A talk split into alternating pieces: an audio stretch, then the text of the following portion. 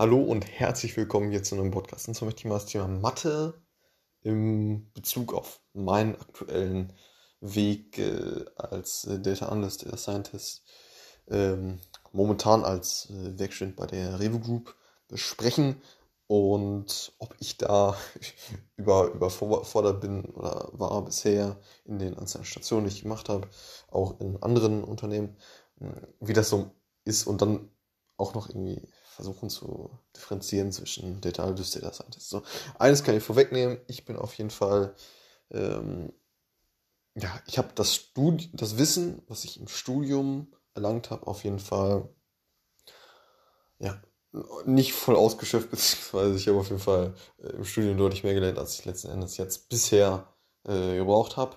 Und da eben so, dass auf jeden Fall noch eine große Abgrenzung zwischen Data Analyst Data Scientist gibt. Der, der Data Scientist, ähm, wo ich bisher auf jeden Fall äh, äh, mehr gearbeitet habe in dem Bereich, ähm, verwendet auf jeden Fall weniger Mathematik und Statistik als ein Data Scientist. Und ja, das kann man auf jeden Fall so stehen lassen. So. Und so was habe ich jetzt, äh, ich persönlich jetzt äh, im, äh, in dem Bereich öfter verwendet. Das sind ja, einfach Uplift-Berechnungen, das sind äh, Diff-Diff-Berechnungen. Äh, so, das sind leichte, ja, statistische äh, Themen, ne? so, äh, Berechnungen von irgendwelchen äh, Mittelwerten, Median und solchen, solchen Basic-Themen. So. Und da gilt es halt immer, die in den Business-Kontext zu setzen. Und es, es geht weniger darum, dass man sehr komplexe äh, Berechnungen macht,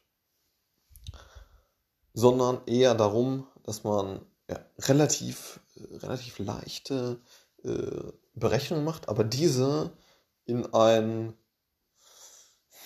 könnte man vielleicht sagen, komplexeren Zusammenhang mit dem Business dann bringt. So und sich dahingehend eher Gedanken macht.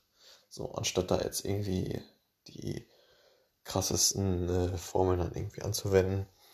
Und ähm, genau, also ist auf jeden Fall so, dass ich durch das Wissen im Studium, was ich bisher hatte, hatte, äh, oder ich hatte auch Kurse mit Statistik und so weiter, dass ich davon einen Bruchteil auf jeden Fall bisher verwendet habe. Und ja, das ist auf jeden Fall das, was ich mitgeben möchte. Und dass Data Analyst weniger Mathematik und Statistik verwenden als Data. Habe ich gerade Data Scientist gesagt? Ich meinte, Data Analysten verwenden weniger Mathematik und Statistik als Data Scientists. Also, das liegt einfach in der Natur der äh, ja, Position. Und genau.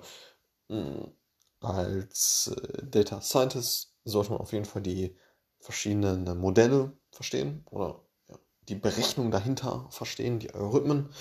Und ähm, ja, das erfordert auf jeden Fall mehr äh, Hintergrundwissen an Mathematik und Statistik. Das auf jeden Fall. So die Anwendung, die ich bisher hatte, mh, hm, und ich habe primär als äh, Data Analyst gearbeitet, sind eben, wie ich es schon anfangs gesagt hatte, ähm, ja, Uplift, Uplift-Berechnung, ne, Verständnis von, äh, ja, von, von Funktionen, ne, ähm, dass man die irgendwie vernünftig ausstellen kann.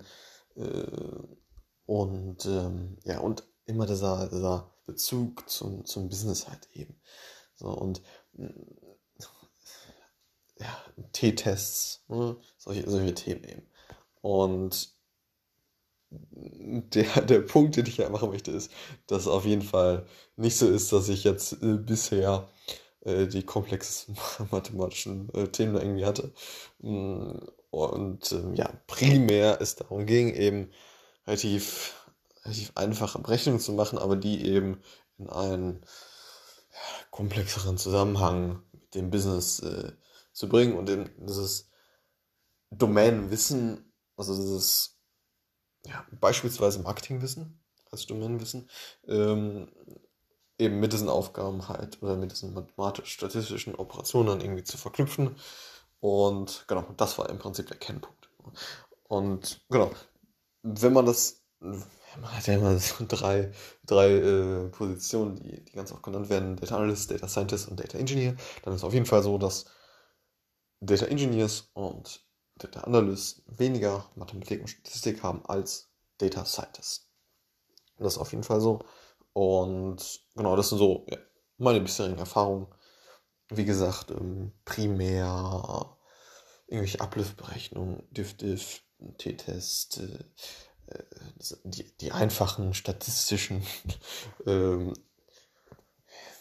ja, einfachen Berechnungen in der Statistik, äh, wie Median-Durchschnitt, äh, irgendwelche äh, ja, anderen Operationen eben, die, die man so als Standard statistisches äh, Tooling bezeichnen könnte.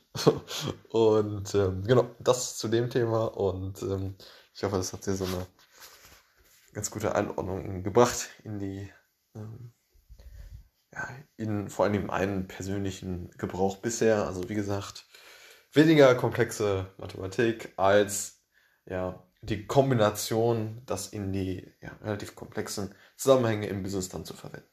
Alles klar, also brauchst du nicht unbedingt, also ich sage nicht unbedingt, aber es ist natürlich ganz gut, wenn man das hat, ähm, ein Riesenwissen an Mathematik und Statistik, um halt diese Berufe zu erlernen, sondern es ist auch grundlegend möglich, äh, das ohne diese Riesen oder ohne Mathematik oder Statistikstudium äh, zu machen. Vor allen Dingen in den Bereichen Data Analyst und Data Engineering ist es eben so, dass du nicht unbedingt äh, ja, so viel Vorwissen an Mathematik und Statistik brauchst. Anders als Data Scientist, und da ist es schon auf jeden Fall gefragt, dass man eben sehr gut in Statistik und Mathematik ist. Alles klar, bis zum nächsten Mal. Ciao.